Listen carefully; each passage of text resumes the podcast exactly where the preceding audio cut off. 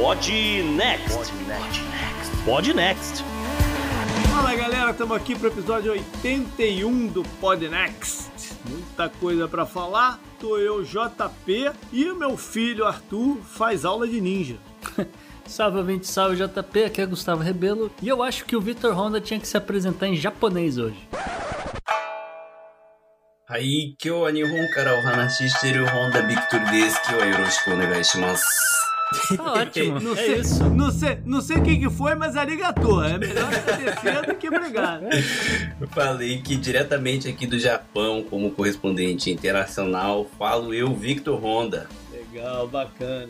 Ah, você é herdeiro dos Honda, não? A galera fica nessa dúvida. Então, eu nem sei quem foi o primeiro Honda e de quem eu herdo esse Honda, mas eu sou aí, tô na, nessa linhagem dos Honda. Manda uma cartinha, manda a cartinha lá e fala que é 1% aí da parada.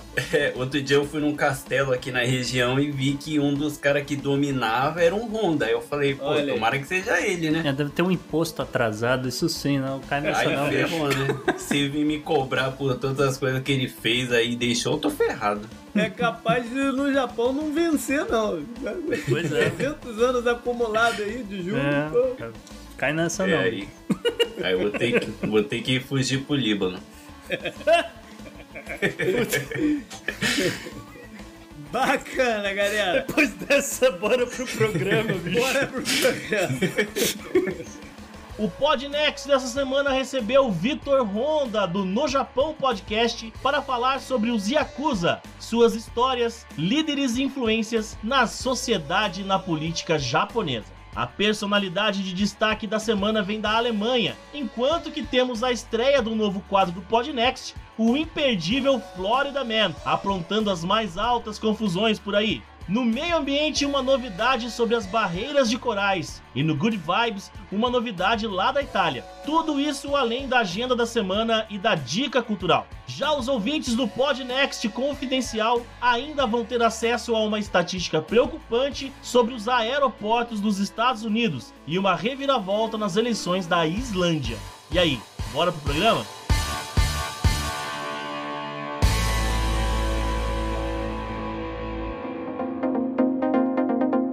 Bom, pessoal, tô aqui o JP de novo para pedir para vocês uma atençãozinha e que olhem com carinho a nossa comunidade, o Podnext Confidencial, lá no Sparkle. Ele nos ajuda muito, pode nos ajudar mais ainda, né? Porque a gente ainda não alcançou a nossa, nossa meta, o nosso ponto de equilíbrio, para ajudar a manter a qualidade do programa, de edição e coisas que a gente possa buscar mais aí para vocês ah, nessa caminhada.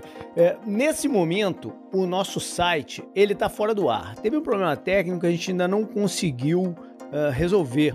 Tomara que na semana que vem isso- ele esteja de volta. Enquanto isso, vocês podem entrar direto lá no sparkle.hotmart.com barra o Podnext e procurar nossa comunidade, aí é ver as condições, assina. Lembrando que tem é, um mês para para olhar sem ser cobrado e você pode também cancelar a qualquer momento. Enfim, é um compromisso mensal, mas flexível.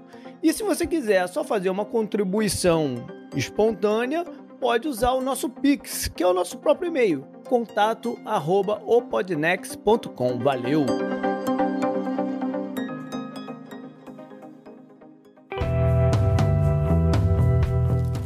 Assunto quente da semana.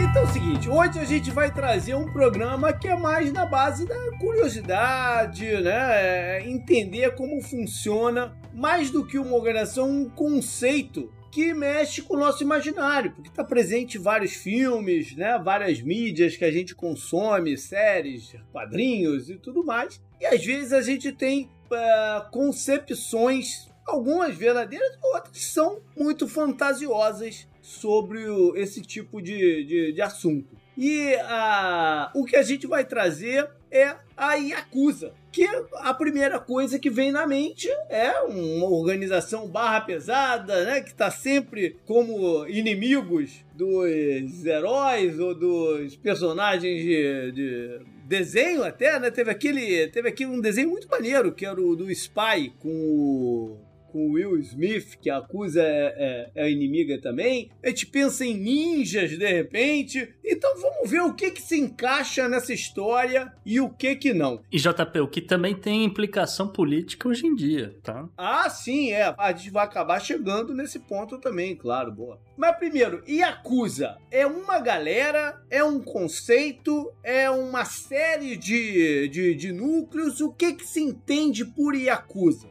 O que se entende por Yakuza é que é uma pessoa inútil, né? Se você levar em conta a tradução exata do termo, né, JP? Os, os Yakuza são os inúteis, né? Vamos dizer assim. Essa, essa é a tradução? A tradução Yakuza exata. é inútil? É, é, o cara, a pessoa inútil. Eu não sei se o Vitor tem Caraca. outra concepção, mas é, é mais ou menos por aí, né? Um- A palavra, né, pô, da onde ela veio, se for pelo jogo, né, de carta, aí seria inútil, né, ou fracassado, algo assim. é. Mas também, não, não, como não- eles não têm certeza a origem verdadeira do nome, então fica por isso, né? Tem gente que também acha que vem de Kabuki Yakusha. Kabuki é ator, né, do, de Kabuki, e antigamente o pessoal se vestia de ator assim, porque o pessoal era popular, fingia que era ator e saía roubando dinheiro e pegando a mulher da galera toda, né? Aí daí vem o Yakusha, Yakusha foi mudando pra Yakuza, né? Ah, olha só. Tem essa lenda também. É, o termo que é mais recente, né, que tem sido mais usado, porque a gente vai explicar também, ó, os Yakuza tem, tem recebido uma conotação mais positiva ultimamente, JP. Eita. É, é. Pra você ver, É mas a gente chega lá, mas o, o termo mais utilizado para falar sobre o crime organizado no Japão, ou grupos de violência, é o Boryokudan. Né? O, o termo que Exatamente. O Victor falou para pesquisar os Boryokudan. Eu, foi o que eu pesquisei aqui, entendeu? Mas seria uma coisa mais, mais tipo os mafiosos do Japão, entendeu? Os grupos de, de criminosos, Tá, etc. Boryokudan é uma pessoa ou é um grupo? Então, é grupo. é um grupo. O- é. É um grupo. Isso. O Dan significa é o kanji de grupo, né? Então é Ok. sempre um grupo. Ok. É isso aí. Mas eles fazem parte da Yakuza, porque, é, né, fica, porque a gente, quando fala Yakuza, a gente pensa numa organização, talvez. É que não é uma organização, né, JP? São, são pessoas. Uhum. São pessoas que começaram a se auto-intitular Yakuza, mas não é um grupo em si. Há Ó, Isso é várias. importante. Há várias gangues de Yakuza, rivais entre si, inclusive. A gente vai Olha chegar sim. neles também. Então, é, só queria passar aqui que o, a galera que se chama de gangster, né? Os mafiosos, ele, ou, ou Yakuza, propriamente dita, né? Eles são membros de organizações Boryokudan, vamos dizer assim. Então, são, são grupos mafiosos, entendeu? Só que máfia, por ser uma palavra italiana, entendeu? Por ser uma palavra italiana, eles não, não se chamam de máfia, eles se chamam de Boryokudan. Então, Yakuza é um apelido dos caras. Isso, isso. É tipo margem. Dos caras e não do grupo. Entendi. Olha É só, tipo tá vendo? Marginal, você chamar de marginal, entendeu?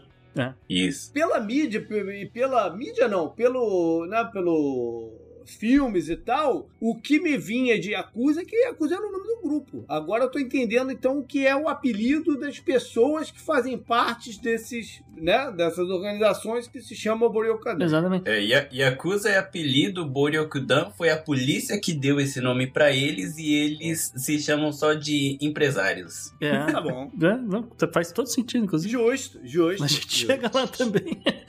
É, ele, então, e tem uma, tem uma pegada histórica, já que a gente tá contextualizando aqui o que, que é o quê. Esses Yakuza, esses marginais, esses, essas pessoas inúteis, né? Vou dizer assim, entre aspas, lógico. Eles adotam, vamos dizer, rituais, assim, que eram coisas muito de samurais, né? O- às vezes o Vitor pode entrar um pouco nesse tipo de, de, de coisa, né? Esses rituais e tal. Inclusive de hierarquia também, é uma coisa bem rígida. É, eles costumam ter tatuagens mais estilosas e tal, uma, né? Aquela coisa que a gente muitas vezes vê o estereótipo em filmes e tal, então aquilo ali tem um fundo de verdade também. É, geralmente eles estão envolvidos em casos de extorsão, chantagem, contrabando, prostituição, tráfico de drogas, jogos de azar, agiotagem, contratação de trabalho, quem que pode ser contratado ou não, ou então contrata aí meu primo porque eu tô pedindo, entendeu? Esse tipo de coisa. É... Então, o líder, o líder é o Dom Corleone San. Total, total. É, arrego, entendeu? Ah, Eles, eles- eles recebem renda de arrego de, de restaurante, bar, lojinhas, né, esse tipo de coisa. Alguns controlam o transporte público, entendeu? Alguns Sim. eh, administram essas agências de, de recrutamento de pessoa que está procurando emprego. Te vendeu gato net. Te vendo ganhar também. É táxi, eles têm esquema de, de ser donos de, de, de frotas de táxi. Algumas fábricas e alguns negócios grandes, de empreiteira mesmo, em cidades Sim. japonesas, cara. Eventos grandes como campeonato de boxe, cinemas, tudo, tudo, tudo mesmo. Tudo tem um fundinho ali. Só antes do, do Gustavo continuar, pra você ter a noção, eu tenho uma pessoa próxima, que eu não vou dar nome, né? Vai que o Yakuza escuta É, esse episódio. E ele abriu uma loja de tatuagem. Ele é tatuador no centro aqui da cidade. Shizuoka, E né? no, pri- é, no primeiro dia, quem bateu na porta dele foi esse pessoal do bem, o Dom Corleone-san, com, com o gato dele na mão e a família inteira, falando que ele tinha que pagar uma certa porcentagem para ele poder estar ali Operando. seguro, operando em segurança e a polícia não ia encher o saco dele. A Então ele polícia, né? A É. polícia. Hum. a polícia não ia encher o saco dele. Aí, quando você ia lá, bem na frente tinha aquelas flores gigantes, sabe? Um arco de flor gigante com o nome do grupo. E ele ficou ali durante um tempo. Aí ele saiu porque a grana que o pessoal pedia era muito alta de segurança, né? A proteção. É, mas é justamente isso que o Vitor falou, que é a principal atividade desses Yakuza no, ou dessas gangues no Japão, que é crime de extorsão, crime de propinas e tal, ao invés de ter mais violência. Já foi o tempo que, de, de violência, entendeu? Hoje em dia é mais esse lance aí da extorsão, ameaça, etc. É o Rio de Janeiro com origem medieval, é isso? Pode ser, pode ser uma boa definição, JP.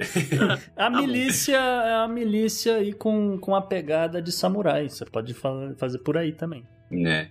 E Ainda mais agora tá tentando esconder mais ainda, né? Que recentemente o cabeça de um dos maiores grupos foi condenado à morte. É. Então tá rolando aí agora. Esses dias mesmo saiu aí no jornal que o Yamaguchi Gumi, né? Que é o maior grupo de Boryokudan do Japão, passou um telefonema, tipo um WhatsApp, sabe? Um grupo, fizeram um grupo de WhatsApp e falaram assim: tá proibido usar qualquer tipo de brinquedo ou instrumento, sei lá como eles chamam, na, na rua, né? Local público, se referindo à arma, né? Ah, Pra não chegar direto no cabeça e também tá, ir pra, pro corredor da morte, né? Entendi. Chegou no teu Só zap, pra, só então. pra constar, só pra constar, se eu fosse o teu camarada, eu ia pagar o arrego, porque afinal de contas eu não sou inconsequente, né? Eu é, ia pagar, eu ia pagar o, o arrego lá, mas eu ia pedir pro cara me mostrar a katana. O cara ia ter que mostrar a espada. É, ele teve um tempo que não tinha tanto dinheiro, então ele começou a pagar os camaradas com tatuagem mesmo. É isso que eu ia falar. Eu ia falar, então, vou fazer um acordo aqui, Ah, é cara. boa. eu viro Sim. o tatuador oficial da galera. É, essa é uma boa. Se os caras todos usam tatuagem. É, 20% pra quem for aí da, 20% turma. de desconto pra ele que pagava, pra né? Pros turma e eu Yakuza. ainda Porque... eu te pago aí um tanto. Exato. Porque não vai ter jeito. É, não vai ter jeito. É desse jeito mesmo. Sei. Eu brinquei de origem medieval, mas não é uma brincadeira, não, né? A origem é lá atrás mesmo, né? Isso, é. do, do- do tipo de prática. É, o que eles falam é que a origem, não da palavra Yakuza, não da- a Uhum. origem de grupos de- dessas gangues e tal, é, não sabe, não dá pra dizer exatamente numa timeline, Sim. né, no, no- onde é que come- quando começou, mas que essa, essa, essa turma, essas, essas gangues começaram com gangues de Ronin mesmo, né, que são os samurais que ficaram sem mestre, né, os desonrados, aquela coisa, e é, eles precisavam comer. Se a gente precisava comer, É. eu não sabia fazer outra coisa a não ser lutar, então eles se voltaram aí pro banditismo, né? Ou formação de, de, vamos dizer, um bando ali de protetores de uma determinada aldeia tal, então oferecendo aí o, o seguro, como, como o Vitor falou, nessa ideia de né, você vai proteger da, da polícia ou de quem quer que seja. E é mais ou menos ali por volta do século XVII, tá? E dá para traçar um pouco a linhagem é, do, vamos dizer, dos os presidentes dessas gangues e tal, mais ou menos, pelo menos, ali até o século XVII também, tá? E, e chegar à conclusão, né, que esses, esses golpistas, essa galera toda do, da jogatina, tá ali mais ou menos nesse período medieval do Japão. Sim, é, é legal falar pro pessoal, né, que muita gente que gosta do Japão conhece esse período mais famoso, século XVII, ali o Edo, né, o Isso. período de Edo, então, ali na verdade, nessa época também não existe o bem ou mal, né, porque aí É, No- Uma linha tênue demais. aí. é, tá tudo muito perdido, né, então a galera realmente ia pra aposta, é onde começou a ficar meio civilizado, porque o Japão tinha se unificado, né, Uhum. o Edo ali é Tokugawa, né? A família Tokugawa já tinha unificado unificado o Japão. Então tava começando a ficar civilizado, tendo cidades grandes, né? Com o pessoal morando, trabalhando e tudo. Aí no meio dessa galera apareciam os vagabundos, no caso, né? Eles chamam de vagabundos os Ronin, né? Os Ronin. Hum. E aí começou essas apostas, tudo. Aí fala que é daí que começou, né? O, e ele chama de Bakuti. Bakuti é o jeito que ele chama essas apostas. E é desse Bakuti que nasceu esse jogo de carta aí, onde a pior mão é o Yakuza, né? E assim, 9, mas, 3. mas Vitor, você que estuda um pouco mais esse lado, é, você se refere a jogos, etc., são só carteado ou tinha, sei lá, apostas em corrida de, sei lá, tartaruga, alguma coisa assim? Então, todo tipo de aposta, né? Ali na época era muito comum mesmo é dado, por incrível que pareça, com, com dados. E também jogo é tipo domi, é, dominó, que fala no Brasil. É. É- é- esse tipo de jogo de mesa, né? Uhum. Então era mais isso, é aposta Foram, em geral. foram os portugueses, foram os gajos que levaram o dominó pra, pro Japão. Não duvido nada. E o Japão pegou e fez do estilo deles, né? Já Hum. que não entendia muito o português ali, eles fizeram do jeito deles, né? Que são só de regras. né? Tá certo. Muito bom. Agora, um- uma coisa muito interessante disso é que provavelmente é, nem a máfia italiana, né, que se expandiu por outros lados, nem nem nem Yakuza, uma se inspirou na outra. Foram coisas que nasceram, né, é, Com a necessidade do local ali, né? E, e, e aí você nota que é do ser humano a parada. Sim. né? Não, é, não é uma coisa organizacional. Ah, temos uma cidade, então nós temos que ter o submundo. Não, é, é, é, é do ser humano essa parada. Né? Isso é muito interessante. Porque eu não Sim. acredito que foi uma inspirada na outra. É, não, né? a galera, a galera literalmente só sabia lutar, não, não sabia, sei lá, plantar arroz, entendeu? Sim. A demanda, as necessidades que geram essa parada é que são humanas. Uhum. Entendeu? Sim. Os caras tinham necessidade de, da- das prostitutas. Então vamos organizar aqui como, como fazer acontecer, né? Tem, a, a- tem necessidade da adrenalina, então vamos ter as apostas. As necessidades são humanas que geram esse tipo de coisa. É, falando Sim. em necessidades humanas e relações aí, como você falou, a, a gente sabe que existe, isso é uma parada que eu queria entender hoje, existe uma relação entre as gangues, esses Yakuza, e a polícia no Japão. E é uma coisa meio complicada de entender, tá? Porque tecnicamente você formar uma gangue no Japão não é um crime. Né? O Vitor, se ele quiser, pode formar uma gangue aí de, de amigos deles. Né? Sim. É, e, e assim, o- outra coisa que chama atenção é que os negócios que são de propriedade da Yakuza, né? Ou as sedes das gangues, etc., eles são identificados, eles têm placa na porta, JP, dizendo aqui fica gangue XYZ. Entendeu? E, e a polícia sabe de que onde é que fica esses lugares, entende? Não, não pode chamar de gangue, hein? Não pode chamar de gangue. Tem que falar que é a família. A família. Ah, Ah, é. então tá, tem um esse nuance aí que eu não é- sabia. É a casa da Olha família. só, eu tenho então uma boa sugestão pro nome da gangue ou família do Vitor, que o Vitor vai criar. que é o- os Honda sem herança.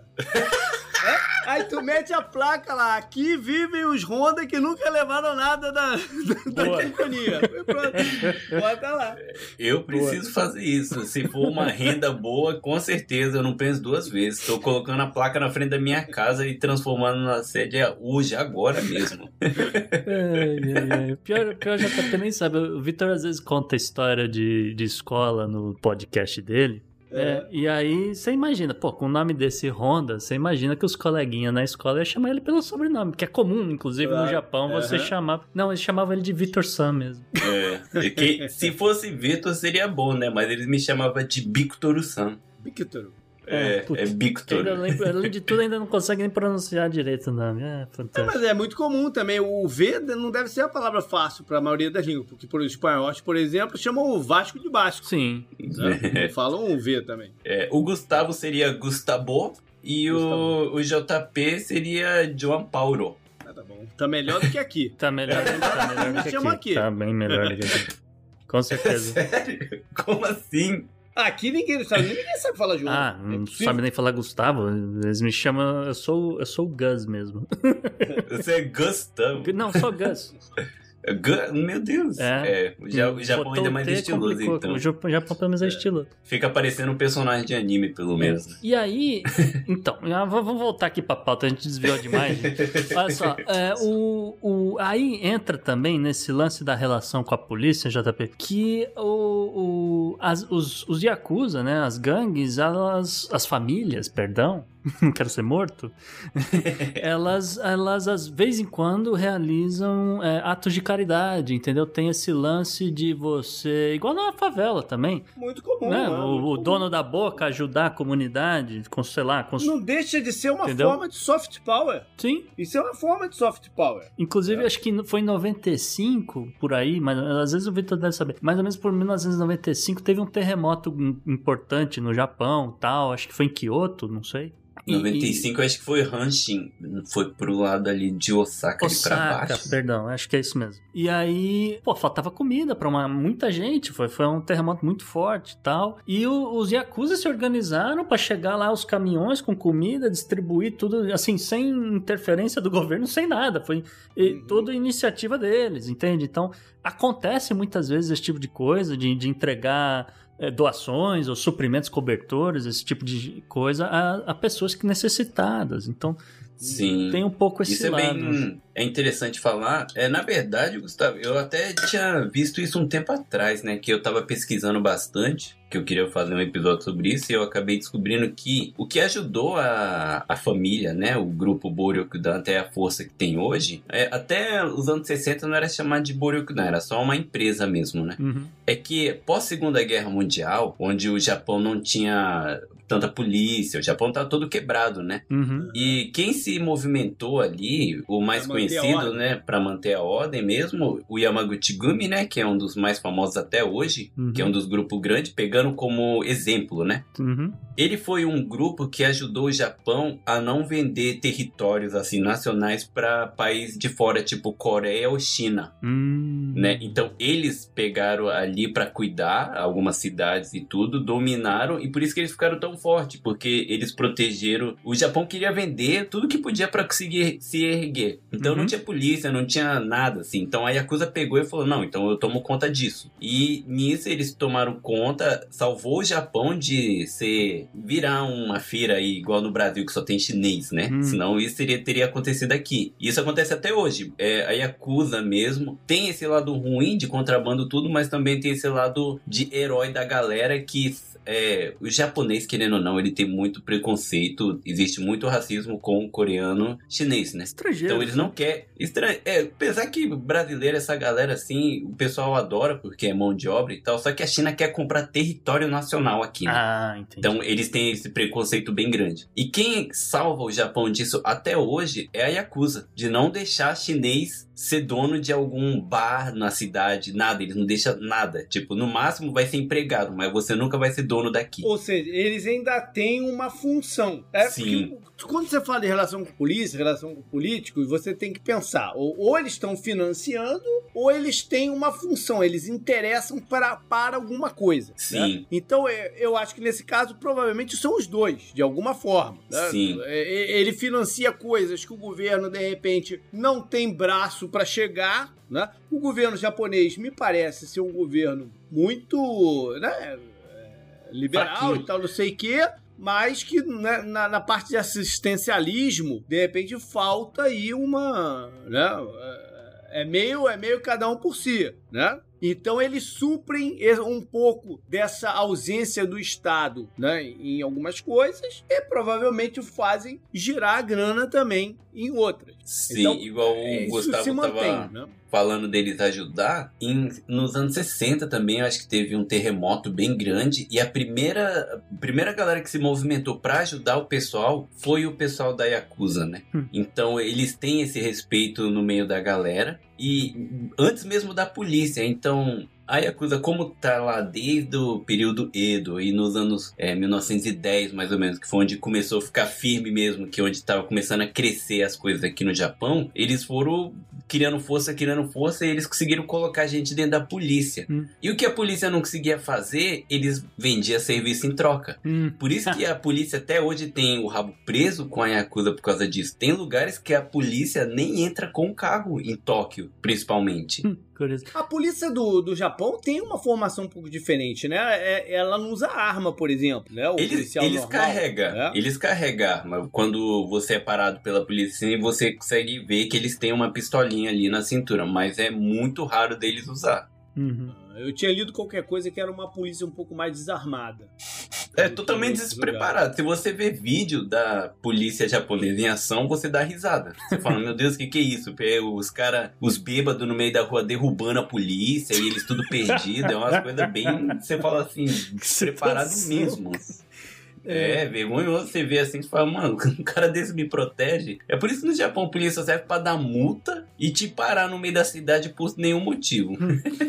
É. Cara, problema, No- problemas da polícia é no, É no mundo, mundo inteiro, inteiro. meio né? parecido. É no mundo inteiro. é. É, mas eu ia Sim. chamar a atenção esse lance do, dos Yakuza de. É, uma, é, é meio que tipo aquele. É, é o Ronin mesmo, né? O cavaleiro medieval, aquela coisa de você. A população depende dele para a proteção de alguma forma, ou depende dele para alguma coisa. Então é- é- tem aí uma herança histórica cultural, que acho que é isso que eu queria dizer. Que realmente se propaga até hoje aí, que vem aí dos, dos samurais e tal, esse tipo de coisa. Agora a gente tá falando aqui de, de gangues e tal, eu queria. Vamos então começar a detalhar um pouco mais, né? A gente falou muito dos, dos Yamaguchi Gumi, é, mas ah, um adendo só aqui pra contextualizar um pouco pra galera, que no início do século XXI, haviam pelo menos 80 mil membros de gangues no Japão. Isso é número catalogado, tá? Não é estimativa. E eles estavam organizados em centenas de gangues ou conglomerados de gangues, vamos dizer assim, né? E aí, justamente, que o maior conglomerado era o, a turma do Yamaguchi Gumi, os Inagawa Kai e o Sumiyoshi Kai, tá? Essas três seriam os mais os proeminentes, tá? Agora, de acordo, aí, aí sim, com estimativas da polícia nos anos 60, a participação nessas gangues era onde estava no, vamos dizer, onde atingiu o pico, entendeu? Eram, eh, naquela época, ali, década de 60, eles tinham 184 mil pessoas aproximadamente, trabalhando, fazendo serviços, vamos dizer assim, para esses Yakuza, tá? E aí vamos, vamos quebrar aqui um pouco, vamos falar então de cada gangue. Então, é, o primeiro, logicamente, os Yamaguchi Gumi, que foram fundados ali em 1915, estão ativos até hoje, então tem mais de 100 anos que essa gangue tá aí, né? É,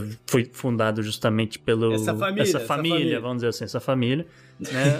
fundado obviamente pelo Yamaguchi Harukishi, mas claro que né, foi se desenvolvendo, foi crescendo, principalmente depois da Segunda Guerra Mundial, é, em, grande, em grande parte por conta do Taoka Kazu, tá? Esse é um grande nome importante para essa, essas pessoas aqui, tá? E até hoje eles estão entre os, os mais ricos e os maiores grupos criminosos em atividade do mundo. Eles têm 8.200 membros e eles têm um faturamento na casa de bilhões de dólares ao ano, é, principalmente com esquema de empreiteira. Entendeu?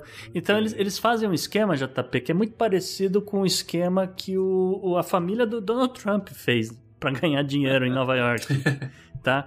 Que era assim, você ia lá, você compra um prédio, você aumenta o aluguel e começa a despejar a galera que tá- começa a atrasar, entendeu? E aí, de repente, Nossa. você mandou todo mundo embora, você derruba aquele prédio, você constrói um prédio muito maior no lugar, com muito mais apartamentos, não sei o que, e começa a alugar de novo. Então foi, em parte da fortuna do Donald Trump foi fazendo isso daí, tá? Eu só queria dizer que você tirou todo o glamour da Yakuza comparando com Donald Trump, mas tudo ah, eu não, bem, não tô querendo ofender ninguém, viu? Não estou querendo ofender ninguém. É, uma, outra, uma outra coisa que, que os Yamaguchi são famosos aqui por realizar é manipulação do mercado de ações. Então, justamente, Por que não? né? por que não? Você pega É. aí uma empreiteira rival que você quer derrubar, não sei o que, de repente você vai lá e mata o CEO, cai as ações dos caras e de repente essa empresa é comprada por outra, entendeu? Acontece esse tipo de coisa. né? Enfim, tem, tem várias coisas aqui. E aí, claro, não, não pode deixar de ser, né? Eles têm esquema de propina, extorsão, jogatina, etc. A sede do grupo fica em Kobe, e, é, como eu falei, eles têm operação no Japão inteiro e algumas partes do mundo, tá? E, Uhum. e, é, aí também quero fazer um adendo que os Yamaguchi Gumi têm ligações com o Partido Liberal Democrata, que a gente já falou em programas anteriores, que é o maior partido, e historicamente é o principal partido da, né, do Japão. Raras foram as ocasiões que eles não estiveram no poder, né, com um primeiro-ministro e tal. E, de vez em quando, aparece uma foto circulando, coisa do tipo o Abe Shinzo abraçado com o cara. E aí todo mundo olha e tal e fala: Não, mas peraí, esse cara, esse cara é Yakuza, entendeu? Sim. Isso é uma parada também normal né? Se você pega organizações criminosas pelo mundo inteiro, eles acabam é, entrando. Até porque a democracia ela tem muito poucos mecanismos para barrar que esse cara entre. Se ele teve o voto popular, né? Ele entra no Congresso, ele entra não sei o quê. A gente vê isso no Brasil, no Brasil, vê na, na, na Europa, vê em todos os lugares. É. O, o Sugi Yoshihide também apareceu outro dia com a foto com um cara aí que é dono de uma empreiteira, que de repente né, a empresa era pública, de repente tornou privada, não sei o que lá. Foram ver. Também estava embaixo aí da, do leque de, de negócios uhum. né, da, da gangue e tal. E a Seiko Noda. Seiko Noda foi uma das candidatas né, recente a ser líder do Partido Liberal Democrata. E descobriram que o marido do segundo casamento dela, o atual, aliás, ele é também Yakuza. Olha. E ela não foi eleita, acabou sendo aí o, o, o Kishida Fumio. Que até agora ainda não sei qual é a dele, qual, qual gangue que ele tá, esse tipo de coisa e tal, tá? Olha, eu, eu posso dizer, morando aqui no Japão, que eu tenho quase certeza que ele tá debaixo de algum cara grande, é certeza, é impossível, é o pessoal aqui que mora no Japão, o próprio japonês fala, até mesmo em televisão, para você ser um comediante de, de sucesso ou um apresentador de programa, se você não tiver um cara grande por trás, assim, essa frase ficou estranha, né? Mas, Mas se você não tiver uma pessoa ali te patrocinando de uma forma assim que tenha uma influência grande, é bem difícil você chegar até esse ponto, sabe, de aparecer na televisão ou ter um cargo alto. Então, pode ter certeza que tem alguém ali atrás, né? A galera, a galera da meritocracia tremeu na base agora. É o Vitor que tá é. dizendo, viu, Yakuza? A gente não tem nada a ver com isso. Vocês resolvam aí, tá? Você falou em cara grande, existe alguma ligação direta entre Yakuza e o, o esporte, o sumô? Ah, aí o Yamaguchi Gumi, ele patrocinava o sumô no começo antes de ficar grande. Putz. Yamaguchi Gumi é um dos grandes nomes por trás do sumô, fica tão popular e tem um programa de televisão 24 horas onde só passa sumô. É graças ao Yamaguchi Gumi. Tá vendo a coisa? Uh, agora vamos, vamos pular de, de gangue aqui, vamos pra uma outra gangue. Vamos pra rival. Vamos pra rival. O Inagawa Kai, ele foi fundada em Atami, Shizuoka, aí ó, terra do senhor Victor Honda. Olha aí. Em Atami. 1949, e na época era batizado de Inagawa Gumi. O, a maioria dos membros, eles vinham do, do chamado Bakuto, que é o que você falou aí, os, os jogos de né, jogatina tal, tradicionais, que obviamente era ilegal na, na, naquele tempo, né, não, ou pelo menos não era regulamentado, etc. E é a, a principal fonte de renda desse clã, dessa família, tá? É, eles se expandiram também para outras áreas, né? Tráfico de drogas, chantagem, prostituição, etc. Mas assim, eu queria chamar atenção para o período que essa gangue foi liderada pelo Susumu Ishii, que foi quando eles atingiram prosperidade financeira assim sem precedentes, assim que ninguém imaginava durante a bolha econômica japonesa da década de 80. Então para todo o mundo inteiro, né, pelo menos assim, o mundo inteiro não, mas Japão, Brasil, um monte de gente foi afetada, né, em parte por, por conta, né, da, dessa bolha e, e, problemas econômicos mil, etc. Enquanto isso, tá aí os, os Inagawa Kai achando de ganhar dinheiro.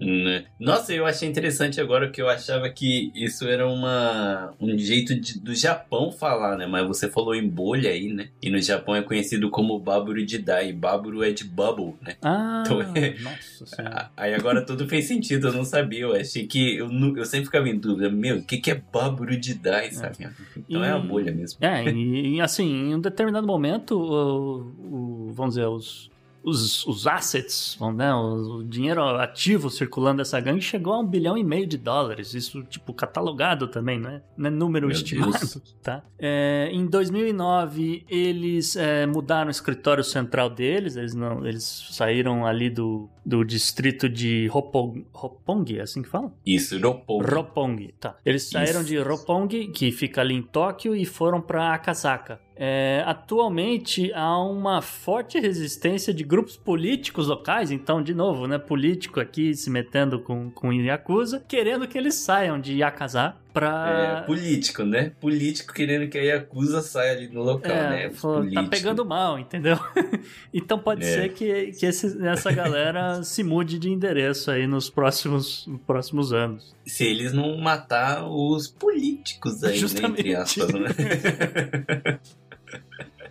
Ai, ai. Aí o, outro grupo aqui, né, o Sumiyoshi Kai, eles foram fundados em 1958, tá? Ele é o segundo maior grupo Yakuza do Japão. Eles têm 4.200 membros hoje. Os territórios deles costumam ser é, distritos de luxo. Então, é Kabukicho, Kabukicho e Ginza. Isso, Kabukicho e Ginza, os lugares mais caros para você tomar uma água. É tipo aeroporto no Brasil. Vixe. É, então, e aí eles vivem de dinheiro de arrego, né? Justamente dessas lojas chiques, desses distritos. Então, pessoas podem imaginar as bolsas, as lojas de grife, esse tipo de coisa, que pagam arrego pra essa gente, né? Só para dar um exemplozinho, se você entrar em um bar né, nessa, nesses lugares, só para você sentar na mesa é 10 mil ienes, que dá em torno de 100 dólares, só para você sentar naquela mesa. É, E é obrigatório o consumo. É, você tem que consumir alguma coisa.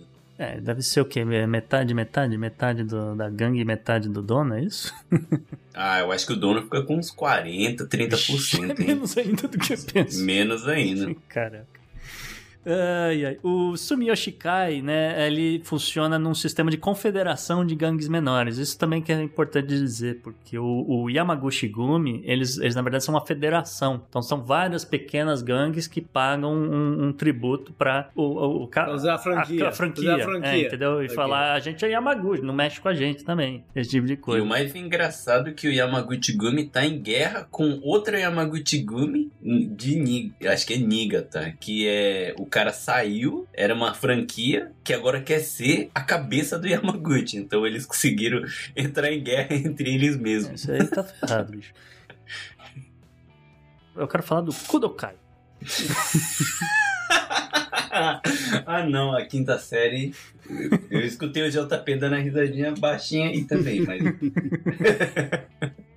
É, eu quero falar do Kudokai, porque o Kudokai é a maior grupo Yakuza na área de Kitai-Kyushu. E é mais conhecido porque eles têm uma posição muito forte, assim, muito militante, muito de milícia, tá? Eles usam muitas armas, metralhadoras, granadas, etc. É o grupo mais violento hoje dos Yakuza. O Kudokai é considerado justamente né, o melhor exemplo de Kyushu Yakuza, que é uma parada de que de eu acho que é justamente é uma- é- como é que fala? É a galera que luta contra a polícia. Tem, tem um- uma parada dessa aí, né, Vitor? É, exatamente. Luta contra a polícia e para isso atinge até mesmo a é, é, pessoas civil, né? É, quem tá no fogo cruzado, né? Aquela coisa. Isso. Que é o que normalmente a Yakuza evita o máximo possível, né? É, hoje em dia, principalmente, né? Já, já foi o tempo de, de pancadaria, mas essa galera do Kudokai quer partir pra porrada, né? Então eles são considerados o, o grupo mais nefasto, assim,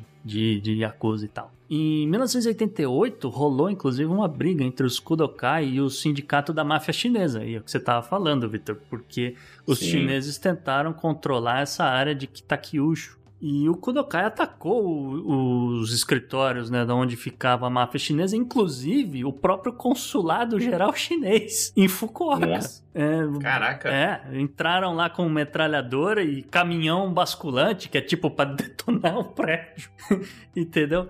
E, e- e tocaram os caras da cidade. Isso dá um filme fácil, né, meu? Ah, tranquilo. Caraca, chega a ser surreal. É, Pra ser no Japão, né? Uhum. É, pessoal que vê o Japão hoje em dia civilizado, assim, imaginar acontecendo uma parada dessa. pois é. O, o Kudokai hoje ele, é, ele tá embaixo do leque da Federação Anti-Yamaguchi, que são os Yoshakai, tá? Uhum. E, e aí, e aí pesa aqui que em setembro, né, setembro de 2021, aqui no mês passado, o Tribunal Distrital no Japão sentenciou à morte o chefe do Kudokai, o Satoru Nomura, 74 anos, porque, segundo ele, membros do, do- dos Kudokai mataram civis, né, feriram outros, estavam agindo aí de forma muito violenta e tal, e aí pegaram os, o, justamente o Satoru pra, pra fazer parar, né? E, e aí, como pegaram o cara, condenaram ele à morte, tá? Sim, e o vice ficou pra prisão perpétua. Ah, então. Foi os dois condenados, o cabeça e o vice. Tá, essa informação Mas a organização continuou. O, então, aí eles derrubaram a sede agora. de- eles fizeram questão de colocar isso no jornal, destruindo tudo, demolindo o local. Mas o Kodokai ainda existe. É, e eu ia dizer que, assim, o juiz federal, aliás, desculpa, o juiz distrital que proferiu a sentença, né, no tribunal de Fukuoka, ele disse que todas as evidências, né, como é que ele chegou no, no cara, né, porque ele, ele, eles tinham evidências, os detetives, etc., tinham evidência que o Kodokai estava sob um controle muito rígido de atividades, para evitar conflitos, esse tipo de coisa, a não ser que tivesse uma ordem direta de cima. E aí o cara falou, essa ordem tem que ter par- partido de cima, porque a gente monitorou, a gente seguiu, a gente tem gente, talvez tenham gente, pessoas infiltradas ali para testemunhar, esse tipo de coisa. E aí chegaram à conclusão, cara, foi você, não adianta negar, entendeu? E aí o cara foi condenado. É, Eu só queria também finalizar essa parte do Kodokai dizendo que entre 1998 e 2014,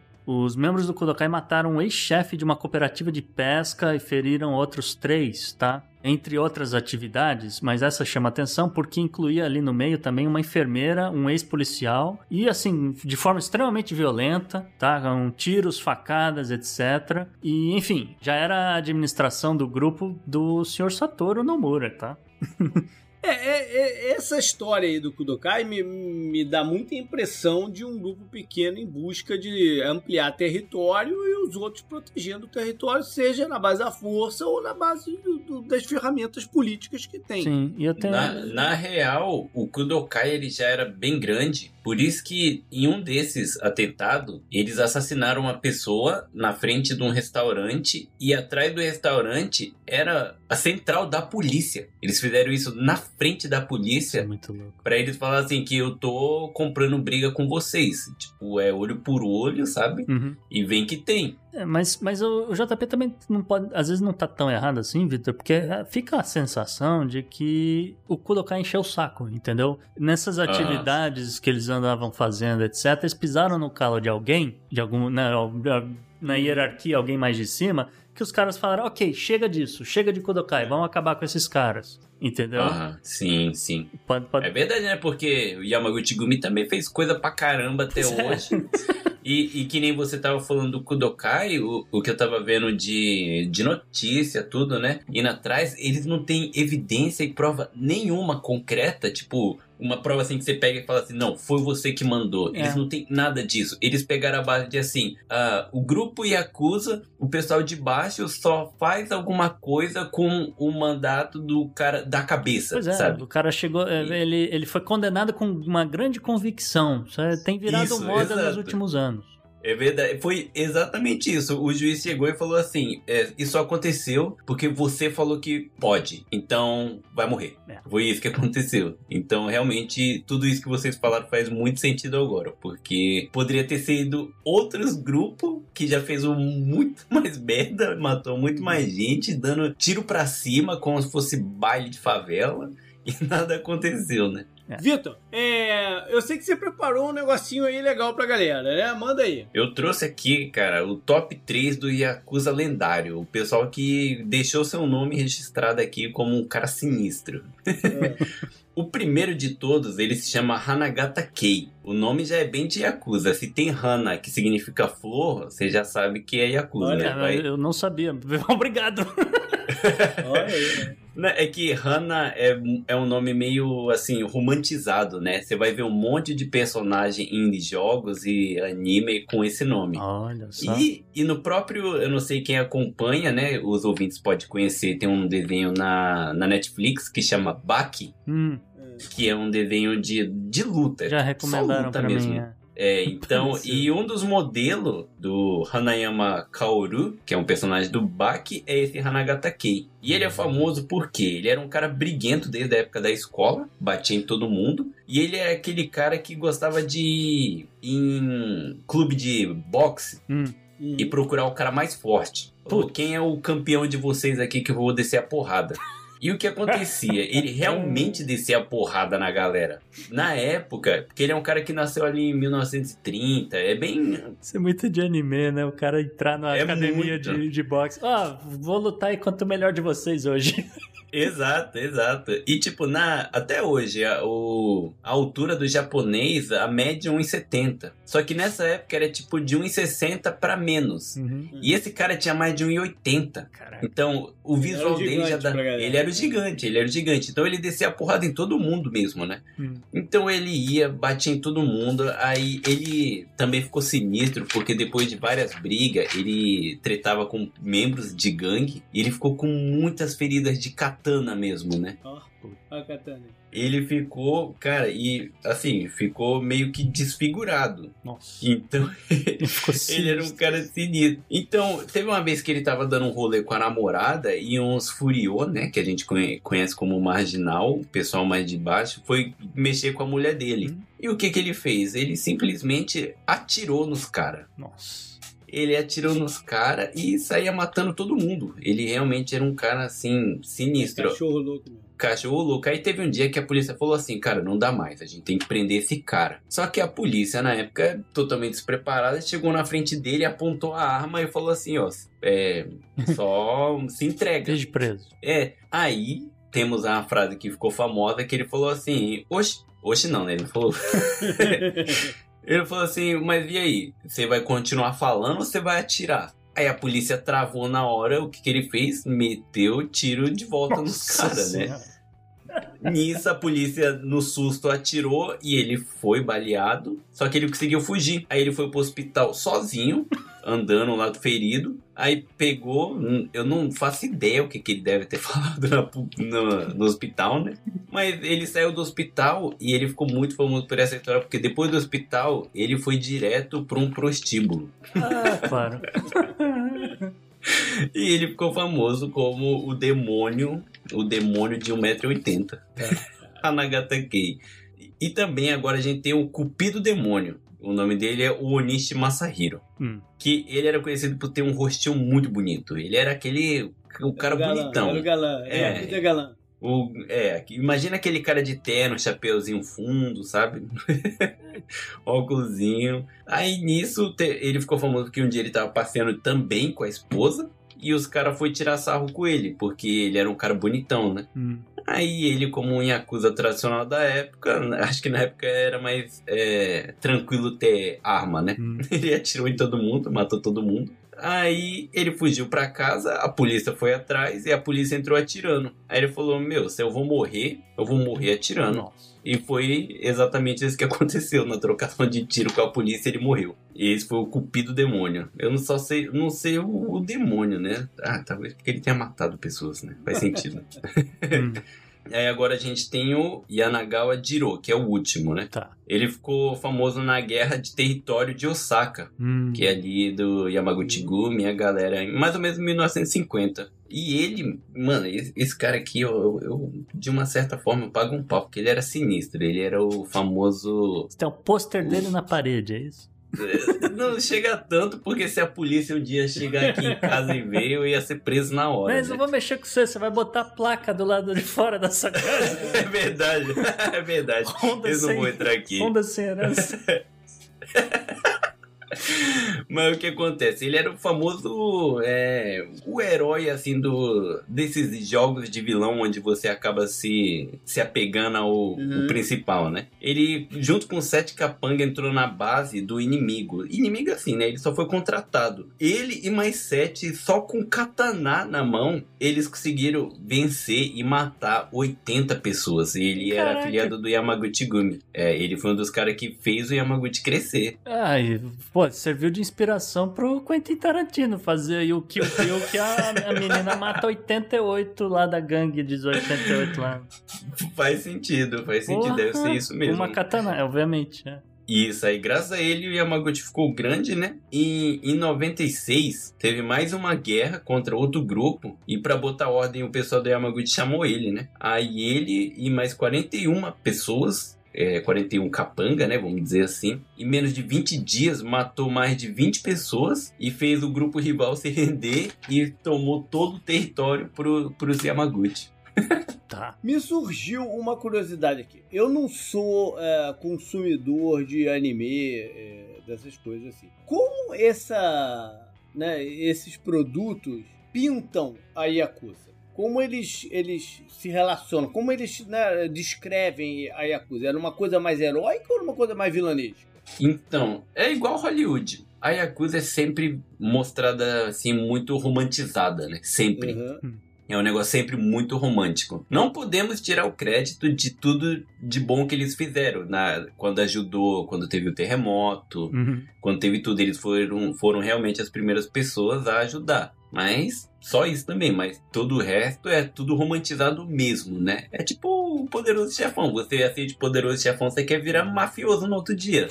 É, acontece a mesma coisa aqui com os filmes, mas na, a realidade é completamente diferente. Mas eles são financiados de alguma forma? Pela... Porque é tanta produção, né? Do, Ah. do negócio. Boa pergunta. Olha, eu acho que eles se financiam mesmo, porque eles são tão grandes, tão grandes que nem o, o Gustavo mesmo falou, né? Que catalogado Uhum. 1, meio bilhão de dólares, sabe? É muito dinheiro, então eles têm a própria renda. Eu acho que eles financiam a própria polícia de alguma Na forma, né? conversão, na conversão da moeda pro, pro iene, isso aí tá na casa de trilhões de, de ienes. Porra. É muito dinheiro, é muito dinheiro. Eu acho que eles não precisam da ajuda de hoje, né? Hoje em dia eles não precisam da ajuda de ninguém, né? Eles até pagam a polícia pra poder se livrar de muitas coisas. E uma última coisa, a gente falou de samurai, falou de Ronin, falou de gangster moderno, mas onde entra o ninja aí na, na, na mitologia da Yakuza? Que a gente não tocou nesse ponto. Ó, os ninjas devem ser os caras que se infiltram na polícia, né? Esses devem ser chamados de ninja. Mas é que o ninja é um. Também é muito romantizado, é uma lenda, né? E eu acho que não tem muito assim. Talvez na parte de luta, artes marciais, talvez tenha entrado algum treinamento, mas eu não, não sei É? te dizer. Eu nunca E cheguei a ler filme- nada. Todo filme, os ninjas são parte da Yakuza.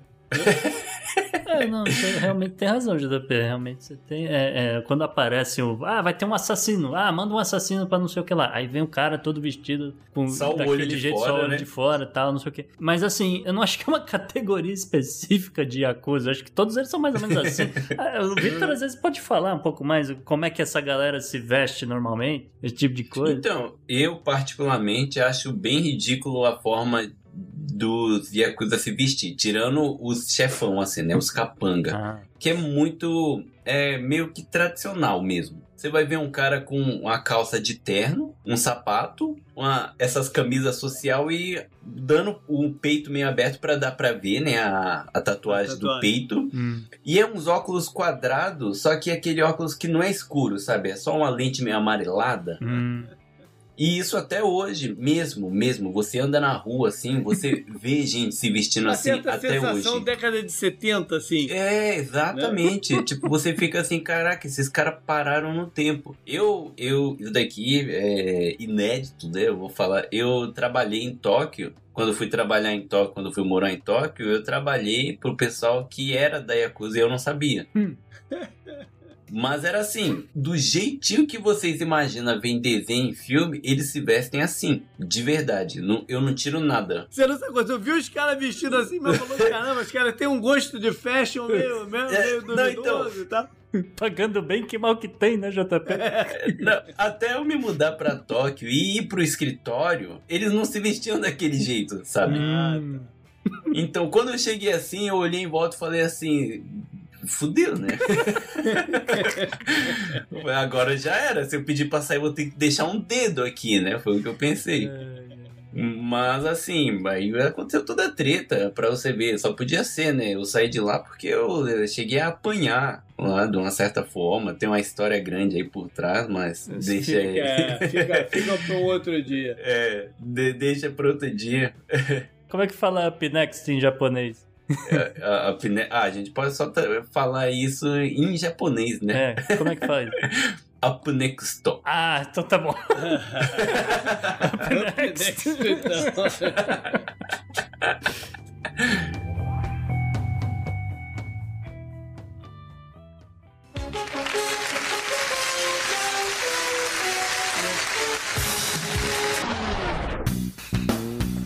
JP, o destaque, o figuraça da semana é seu. Então, eu não vou nem classificá-lo como personalidade nem como figuraça. Eu Hum. vou classificar como personagem. Tá. É um senhor de idade, vamos dizer assim, tem 100 anos, alemão, Uhum. e está conhecido nesse momento somente como Joseph S. E ele, ah, desde o dia 8, eu acho, de, de, de, de outubro, que tá rolando um julgamento desse cara. Aí você vai falar, pô, 100 anos, julgamento alemão? Sim, ele era um soldado, um guarda nazista do que trabalhou num campo de concentração chamado Sachsenhausen. Hum. E aí, então, ele está sendo condenado, condenado, não foi condenado, ele está sendo julgado por crimes contra a humanidade, né? Especialmente cumplicidade de assassinatos Hum.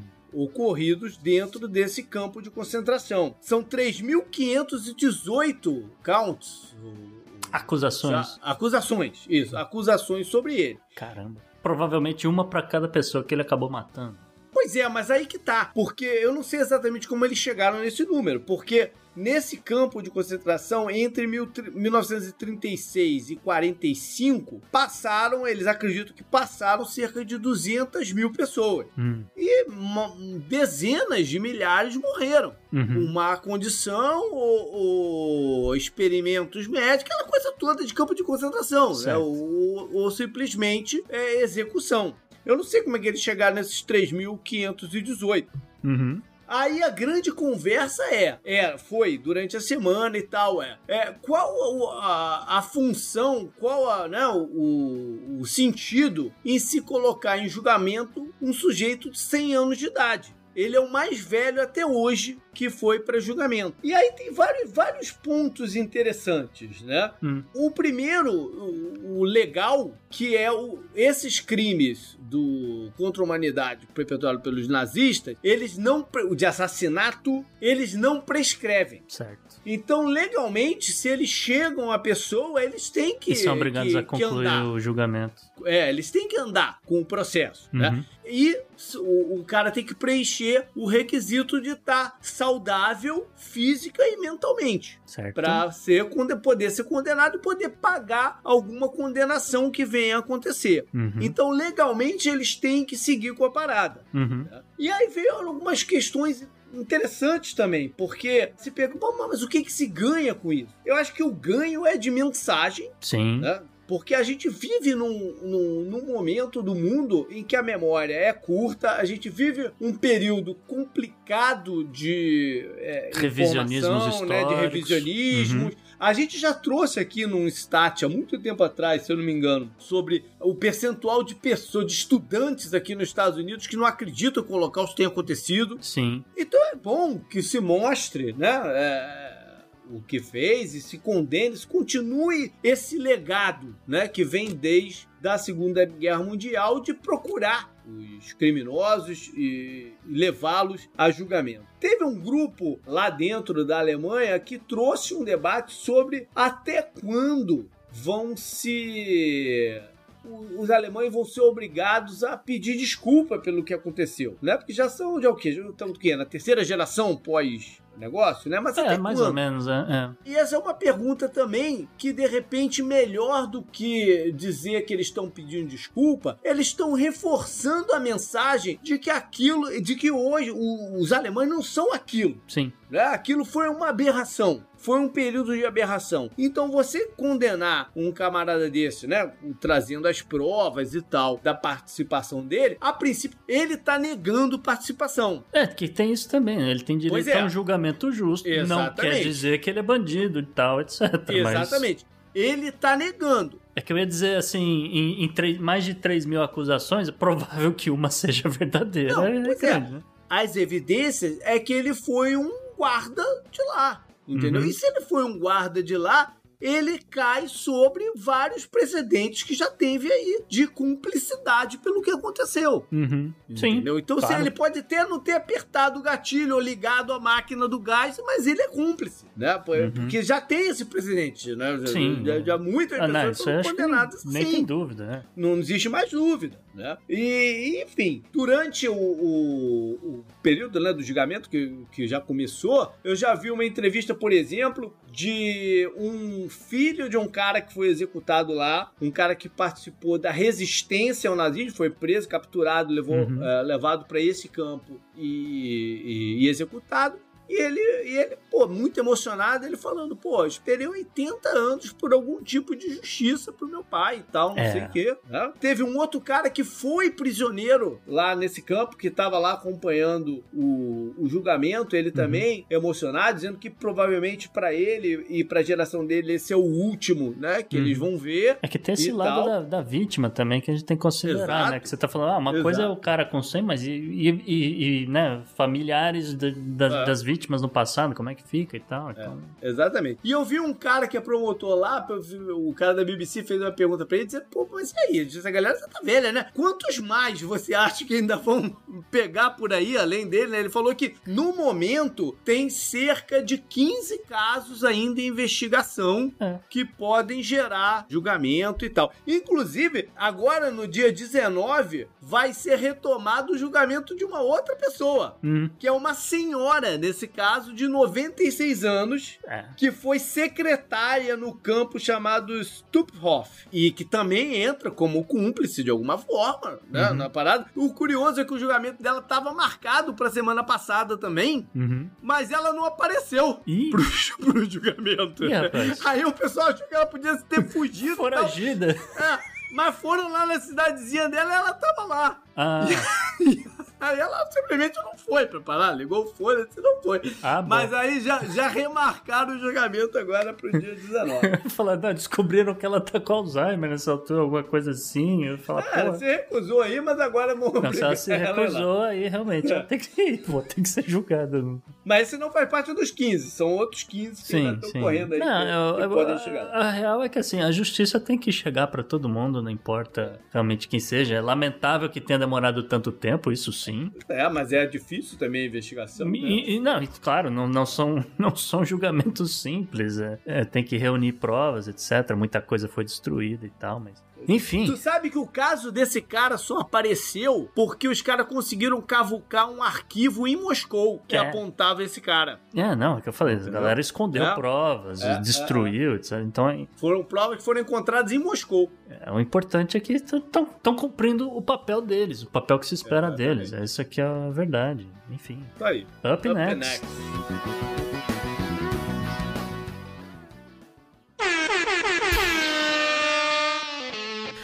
Runs naked through a dairy farm? Florida man, Florida man. Who never fears any bodily harm? Florida man, Florida man.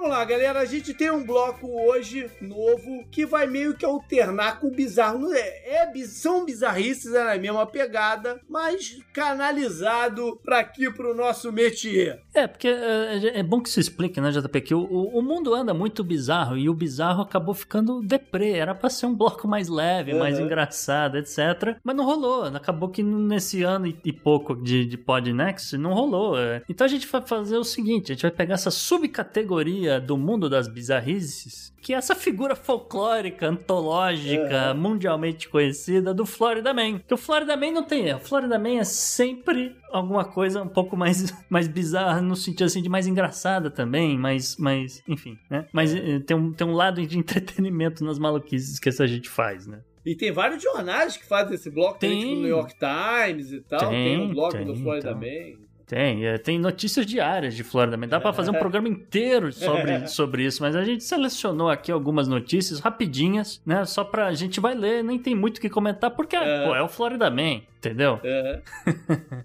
Então, olha só, JP, o Florida Man da cidade de Tampa. Olha aí. Ele conseguiu explodir a própria casa na semana passada, tá? Enquanto ele tava recarregando a sua própria arma. Então tava lá, né? O sujeito, ele com a esposa ali, né? Do lado, pá, ela fazendo alguma coisa. Ele tava lá limpando, recarregando a arma. Quando de repente a coisa explodiu. A coisa explodiu. A polícia da municipalidade de Hillsborough chegou lá. É. Viu que 75% da casa tava em ruínas, viu, né? Duas pessoas. É, detonou a casa, bicho. Detonou. A casa deu PT. Deu perda total. Mas o que que ele tava recarregando? Uma bazuca? Pois é, ficou essa dúvida, mas segundo a polícia era uma arma de mão, tá? Não, não era necessariamente uma bazuca. o que Ah, pode ter acontecido era um vazamento de gás que nenhum dos dois perceberam. É. E ali ele deu um cliquezinho que deu uma fagulha. Uma fagulha. É, entendeu? E aí já era. né? Ou mesmo, não necessariamente ele limpando a arma, podia ser alguma outra coisa, mas o fato é que ele tava de boa, ele com família e tal. E aconteceu isso. E a casa dele foi pro saco, foi, perda total. Tanto ele quanto a esposa se, é, tiveram ferimentos, né? A esposa já teve alta do, do hospital, mas ele continua internado em estado, vamos dizer, tá em um quadro estável, vamos dizer assim. Ele ainda não teve baixa, cara, tá? Eu vou te falar uma coisa, e se é essa hipótese mesmo do gás, eles podem até ter tido sorte disso ter acontecido. Ah, sim. Porque eles podiam ter morrido asfixiados do, pelo gás durante a noite, Ah, alguma com coisa certeza, assim. com né? certeza. Isso acontece, é o que, né,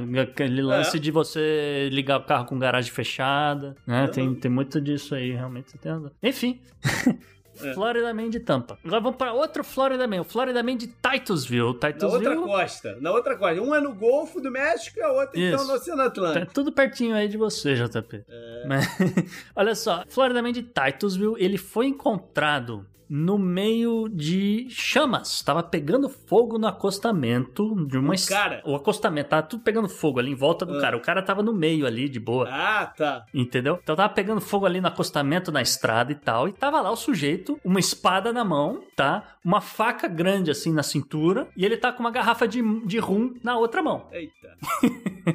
eu já ia falar que a espada podia ser curvada e ele era um, era um Yakuza. Mas agora eu já tô achando que ele tem mais a tela de pirata, porque era o rum, né? É, então, mão. eu tô pensando a mesma coisa que você, porque isso que era assim, duas da manhã de uma quinta-feira, entendeu? Não tem nada de muito assim de coisa. Então, tava lá essa situação maluca, o fogo tinha mais ou menos um metro e meio de altura, né? A polícia preocupada porque tava cobrindo parte da pista já. Eu não sei o que, que esse cara tá fazendo, mas assim, a segundo a polícia, o Florida Man já tinha sido visitado pelo menos em outras cinco ocasiões em seis meses por conta de incêndios não autorizados, tá? Porque tem isso, às vezes você tem um- né, uma área ali que tem um matagal, você quer pegar, tocar fogo, você avisa ali o corpo de bombeiro, ó, estou botando fogo aqui e tal, não sei o quê. E pela lei da Flórida você pode, tá? É uma parada controlada tal. Em outros estados também, não é só na Flórida, tá? Uhum. E o Florida Man, embriagado, claro, não soube explicar o motivo dele ter tocado fogo no acostamento em parte da estrada, tá? Olha, existe um distúrbio que se chama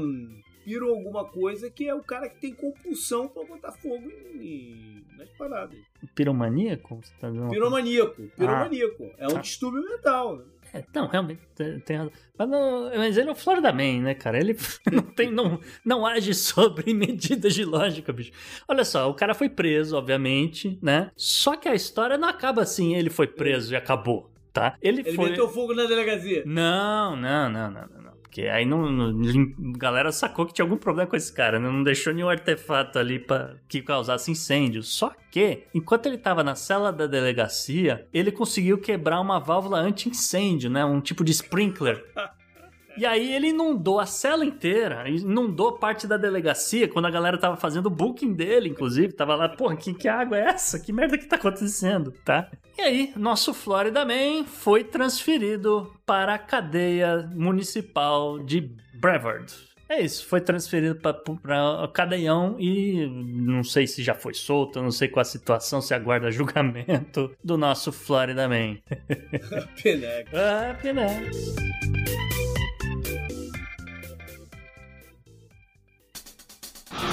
Pela união dos seus poderes, eu sou o Capitão Planeta! No meio ambiente a gente vai falar de corais. A gente já trouxe algumas vezes aqui falando sobre como eles estão em risco, né, pelo mundo afora. É isso aí, JP. Praticamente um follow-up, cara, porque algumas semanas atrás a gente falou, né, do problema do branqueamento de corais.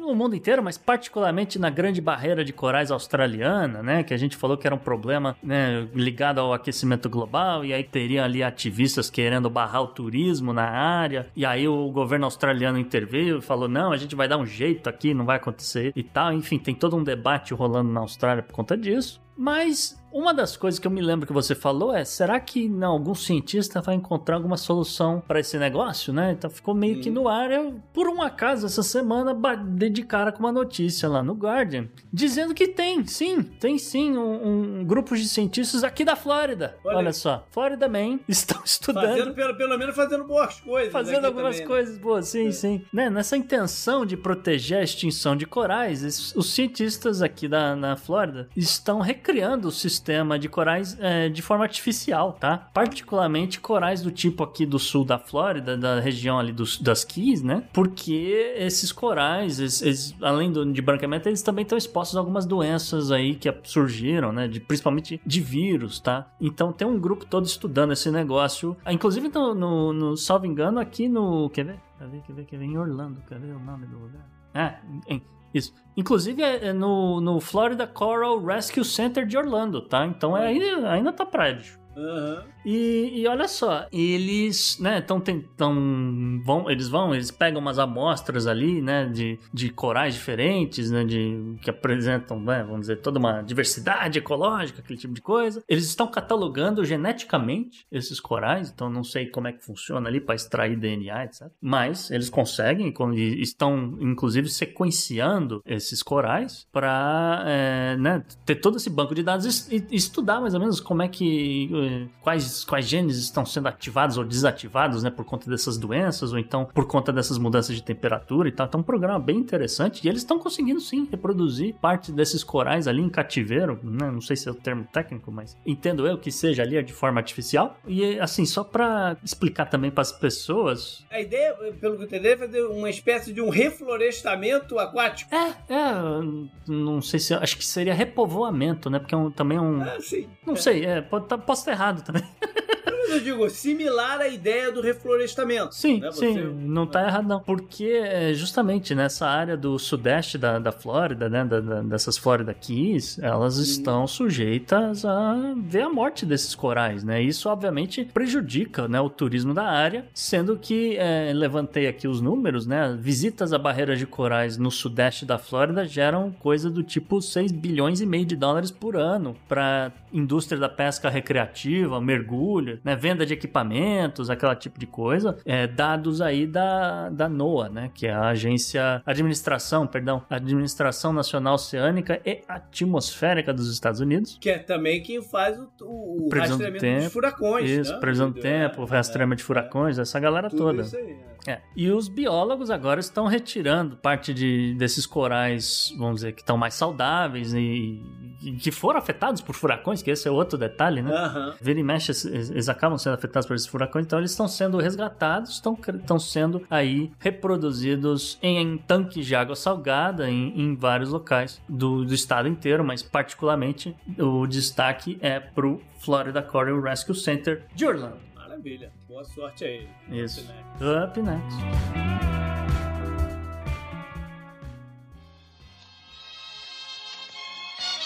Olha, eu tenho uma boa e uma má notícia pra você. Ah, eu quero a boa então. Ô, Gustavo, o Good Vibes então, tem a ver com turismo de embutidos? Turismo de embutido, JP. Olha só, uma marca de salame conhecida como Galileu, na Itália, está comemorando 75 anos do, desde o começo ali do seu preparo dessas carnes cruas para fazer aí o, o embutido favorito de muita gente. E vão, eles querem receber fãs de salame, tá? Eles querem receber aí os fãs e suas famílias. Então, para isso, a empresa lançou uma promoção para que as pessoas tenham a chance de ganhar uma experiência culinária, vamos dizer, única, né? Dessa região, da região litorânea aí da Itália. tá? Do- E assim, você não precisa ser italiano, você não precisa falar italiano e você não precisa nem ter comprado salame Galileu, tá? O que você precisa fazer é compartilhar uma foto sua no Instagram usando a hashtag GalileoFamily e Sweepstakes. Sweepstakes plural, tá? Não, procurem no, no estrangeirismo aqui, ó. Desculpa. Procurem no Google como é que escreve, bonitinho e tal. E ah, não se esqueçam de marcar a arroba Galileu Salame, tá? Galileu com E-O, tá? Igual lá o do senhor Galileu mesmo, tá?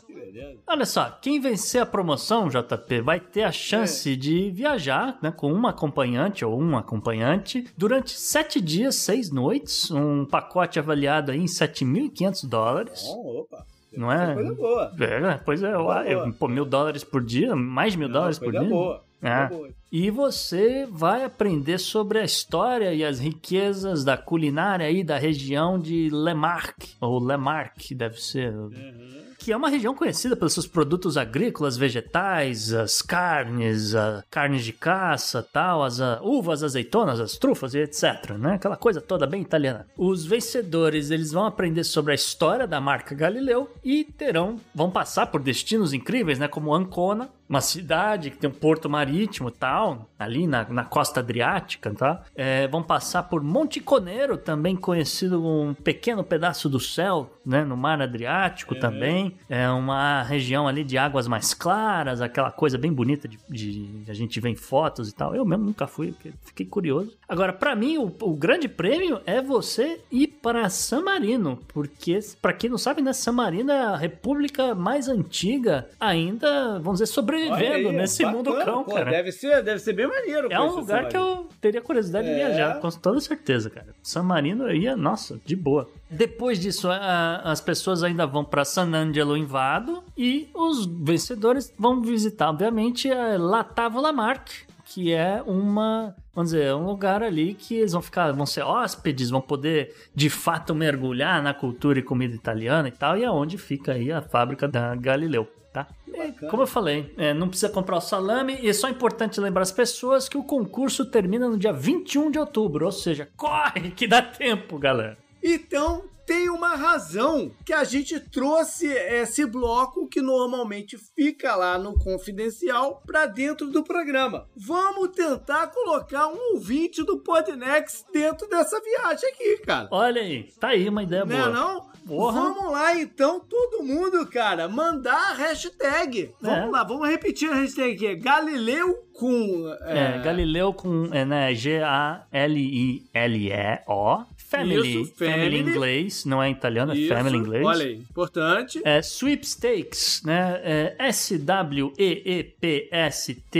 S-W-E-E-P-S-T-A-K-E-S, sweepstakes. Aham. É, e tem que marcar a arroba Galileu Salame. Beleza, a gente vai ficar tweetando também essa- essas hashtags, essas coisas, que é pra galera ver, Uhum. né? Quem sabe? E vamos colocar também a hashtag o Podnext. Hashtag Podnext, tá sempre presente. Ou marcar o, o arroba o Podnext lá, lá, lá, lá no, no Instagram pra eles verem que, pô, veio, teve resultado. A gente fez um, fez um jabá deles de graça aqui. É, pois é, não ganhamos nada. pois É, é. não, mas quem sabe eles não. Se, se muita gente não for, eles não falam, pô, vamos mandar o JP e o, e o, É. e o Gustavo pra lá também. Aceita Né, salame também. Vamos lá, galera, vamos, vamos fazer isso daí. Vamos fazer um. um, Movimento aí, vamos é, usar. um tsunami de- do, do- da galera do Podnex com o Galileu Salame. Quem sabe É. não vamos vários de nós lá pra, pra esse tour, que deve ser um tour muito legal isso aqui. Mano, eu achei do cacete. Só- de ir pra San Marino, bicho. Legal. Puta, Pô, já deve ser valeu, muito já legal. valeu o pacote pra mim. Vamos ver que resultado vai ter isso aí. Valeu, up next, então. Up Next.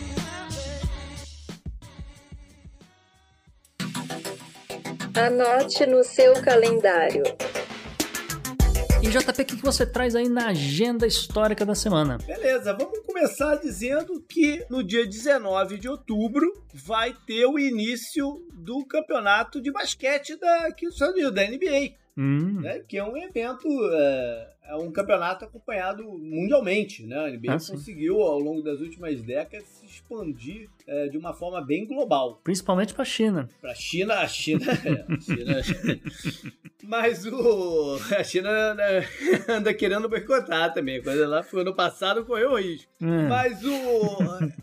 A NBA é uma liga que é, valoriza muito o, a imagem dos. A imagem não. A, a construção quase que mitológica de seus atletas, né? O, o nome dos atletas é, é mais forte do que o nome dos times. É uma coisa muito particular da, da NBA. E para esse pontapé inicial, ou bola para cima, né? é, tem jogos que envolvem grandes estrelas. Vai ter no, no primeiro horário vai ter um jogo do atual campeão, o Milwaukee Bucks, do grego lá, o Giannis, Uhum. contra o Brooklyn Nets. E aí vem uma grande curiosidade, porque um dos craques do Brooklyn Nets é o Kyrie Irving, que tá metido numa confusão danada porque ele é uma voz muito forte anti-vax. E os caras estão proibindo ele agora de treinar. Eu não sei se ele, vai poder é... jogar. Ele é terraplanista também, JP. Ele é terraplanista, ele é todo doido. Ele E- é todo maluco. Ele tá, ele tá proibido de treinar e tá proibido de jogar. Isso aí já foi Pois é. falado. É, não é nem por parte da liga, é por parte do próprio time dele, que É, é. não gostou nada das declarações que ele fez. Ele, ele divulgou vídeos, acho que tem até um recente. Se não foi de hoje, foi ontem, tá? Que Uhum. ele diz que, na verdade, a luta dele não é nem pelos antivacinas. A luta dele tem sido é, contra esse mandato de vacinação para as empresas, né? Porque as empresas vacinam É. seus funcionários, etc., para não tomar multa. E é, o lance é que as empresas têm demitido quem não tem se vacinado. Uhum. Então, a luta, segundo ele, a luta dele é contra a demissão dessas pessoas que não se vacinaram. É, palavras Mas é- dele, não, não tenho é. nada com isso. Ou seja, vamos ver no que vai desenrolar isso. E o outro jogo da noite, também envolvendo grandes estrelas, é Golden State Warriors e Los Angeles Lakers, onde tá o LeBron James, que é,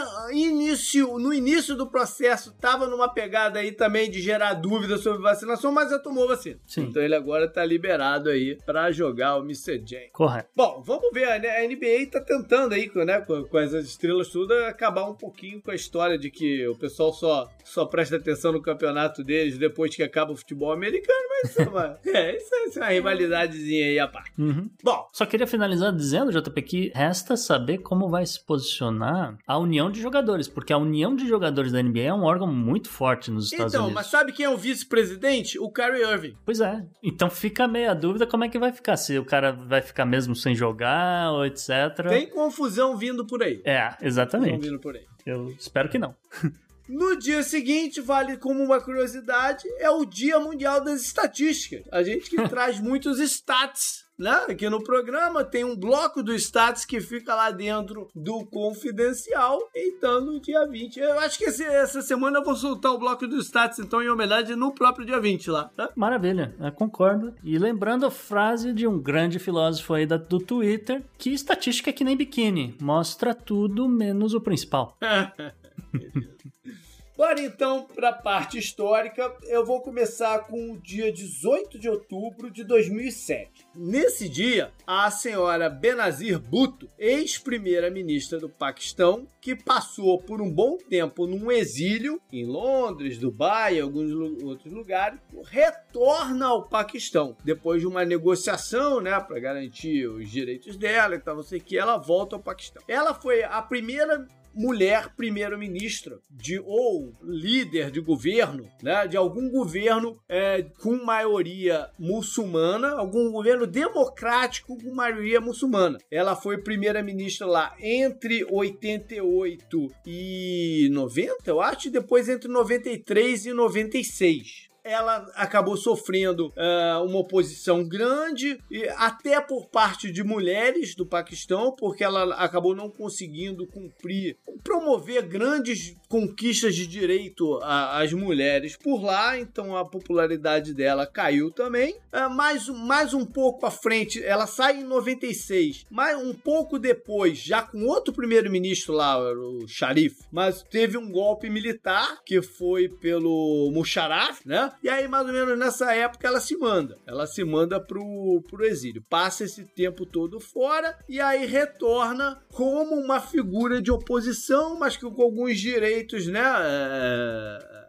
garantidos e tal. Só que no próprio dia que ela chega ao Paquistão, ela sofre um atentado. Hum. A carreata dela tava passando, tipo, fizeram uma explosão lá. No final das contas, ela saiu ilesa, mas 149 pessoas morreram. Uma parada de vulto. Certo. Tá? E aí, isso foi em outubro, né? Como eu tô falando aí, outubro 18. Ela né, retomou suas, suas atividades. Até que um belo dia em dezembro, ah, o atentado funcionou. Mataram ela em dezembro. Putz. Ou seja, ela não durou dois meses no, no- de volta no Paquistão.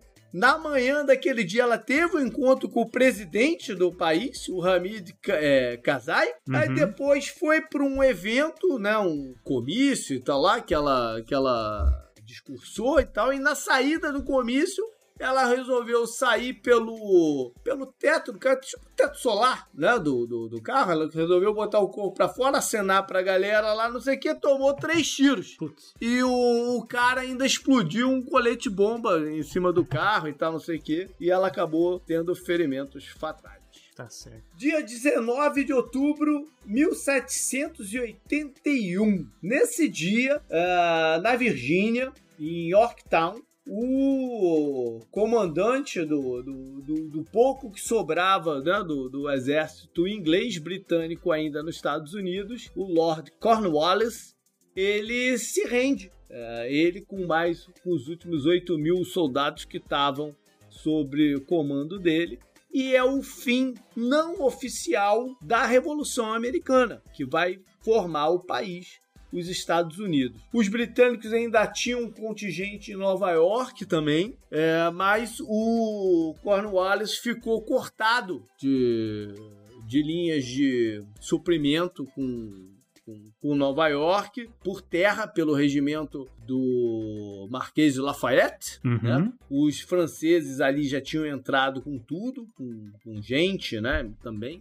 Antigamente, era no começo da, da- do processo, eles basicamente financiavam, mas depois entraram com gente também. Então tinha um contingente grande é, francês. E os franceses, a, a frota francês, fez o bloqueio naval ali da região onde é que ele estava. Então, Uhum. o Lord Cornwallis não teve muita alternativa e se rendeu. Como eu disse, foi o, o fim não oficial, porque o Tratado de Paris, que finaliza todo o acordo, só foi assinado em 1783.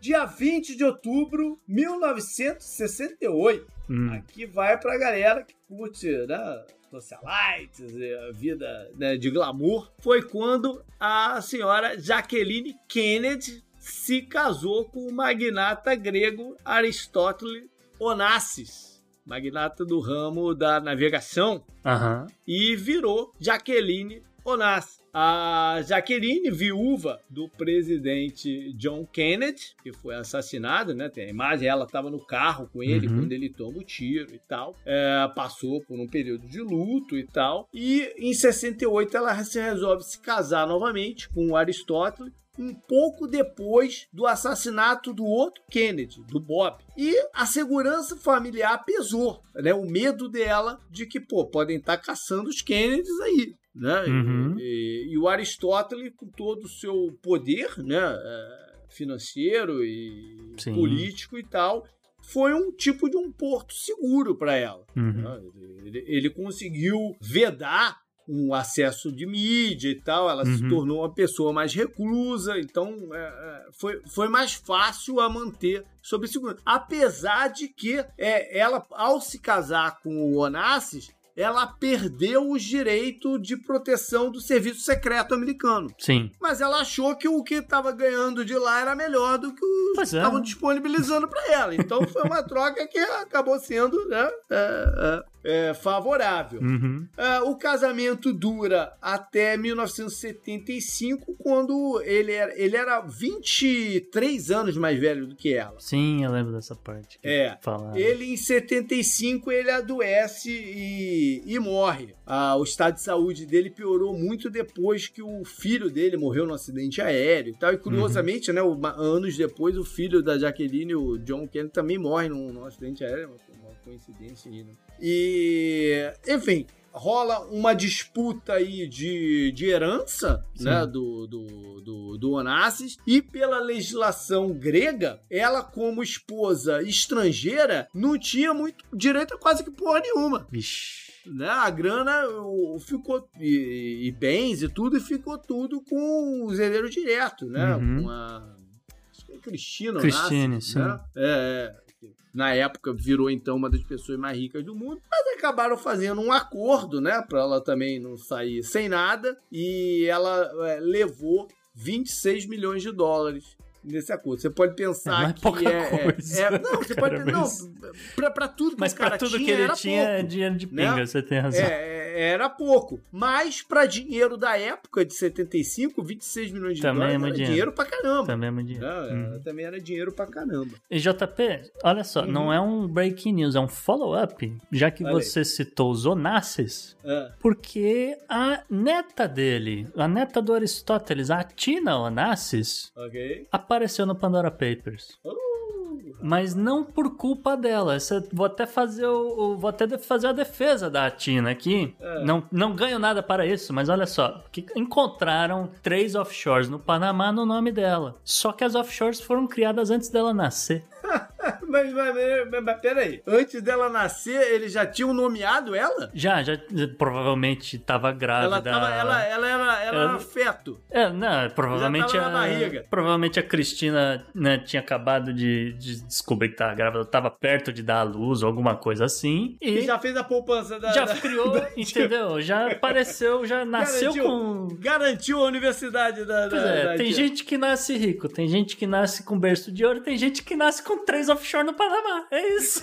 Tá bom. Então, e assim, já foi, já, já também a família Onassis já explicou que já foi liquidada essas, essa dinheiro, etc, já foi trazido pro país, então já, já não tem vínculo, é isso que a Tina Onassis mandou Só dizer. ficou lá parada. né? Só que ficou marcado porque tava realmente o nome dela lá e ela não tinha nem nascido. Legal, então. up next.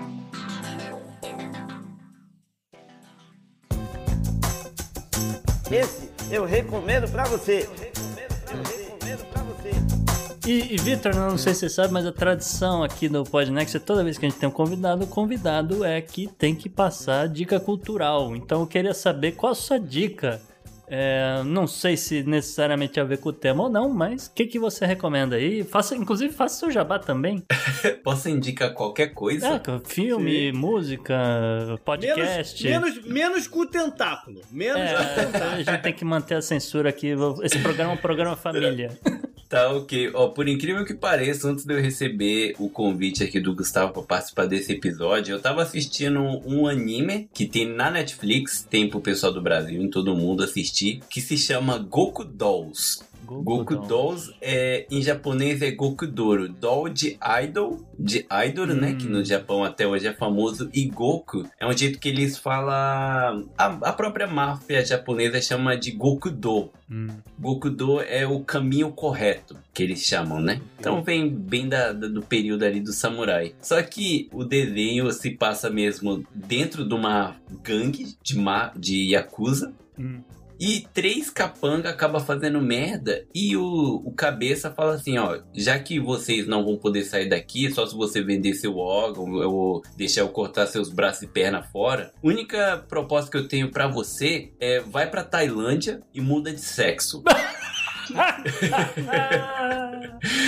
Então ele manda três caras pra Tailândia, mudar de sexo, volta pro Japão, aí o cabeça faz as letras e transforma esses três caras em idols. Ah, meu Deus. Tipo, grupo de, grupo de banda, esses, esses boy bands. Isso. Ah, Exato. E, cara, é muito engraçado. É muito engraçado. E só que pega bastante o que, que acontece de verdade no mundo Yakuza. Só que com muita comédia. Então eu deixo essa recomendação aqui, que é maravilhosa. É muito engraçado. Pra você que quer rir muito, aproveita que só tem uma temporada, 10 episódios, dá pra você terminar numa noite aí. fala de novo o nome. Goku do Goku Dolls. Dolls. Achei aqui. É, Goku de É. Goku mesmo, Uhum. do Dragon Ball, e Dolls, É, D-O-L-L-S. comecei a digitar, achou. É Backstreet Girls aqui nos Estados Isso. Unidos.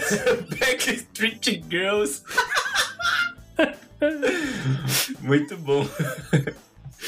Legal, galera. Foi esse então o programa. Então, espero que tenham curtido muito. A gente se divertiu bastante. Apesar do assunto ser sério, a gente se divertiu bastante aqui fazendo ele. E, cara, continue mandando seus, suas mensagens, né? é, Interagindo com a gente via e-mail. Pode ser no contato arroba opodnex.com, mas também pelas mídias sociais. No Twitter, por exemplo, o meu é o JP Miguel, mas também tem o. Gustavo no arroba Gu Rebel e o Podnext você segue tanto no Twitter quanto no Instagram no arroba o Podnext, tá? E claro, Vitor Honda, deixa aí o seu recado onde as pessoas te encontram, etc, o que você quiser. Beleza, eu sou mais ativo no Instagram e no Instagram tá lá como No Japão Podcast, mas se você quiser me seguir no Twitter onde eu só falo besteira, também é No Japão Podcast. E se você gosta do Japão e se interessa por assuntos assim do dia a dia, coisas nada a ver, é só seguir lá. A gente tá no Spotify, em todos os agregadores aí, é só procurar a gente que a gente tá lá. O nome é No Japão, o nome do podcast, né?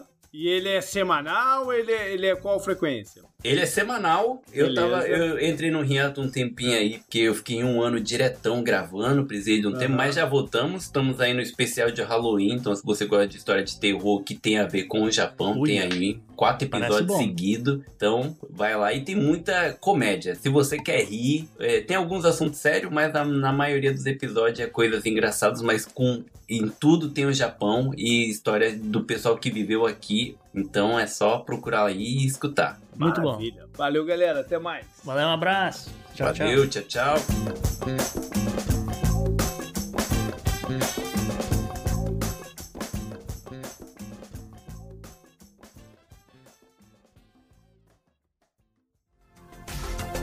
Este episódio foi editado por Atelas, soluções em áudio para podcasts.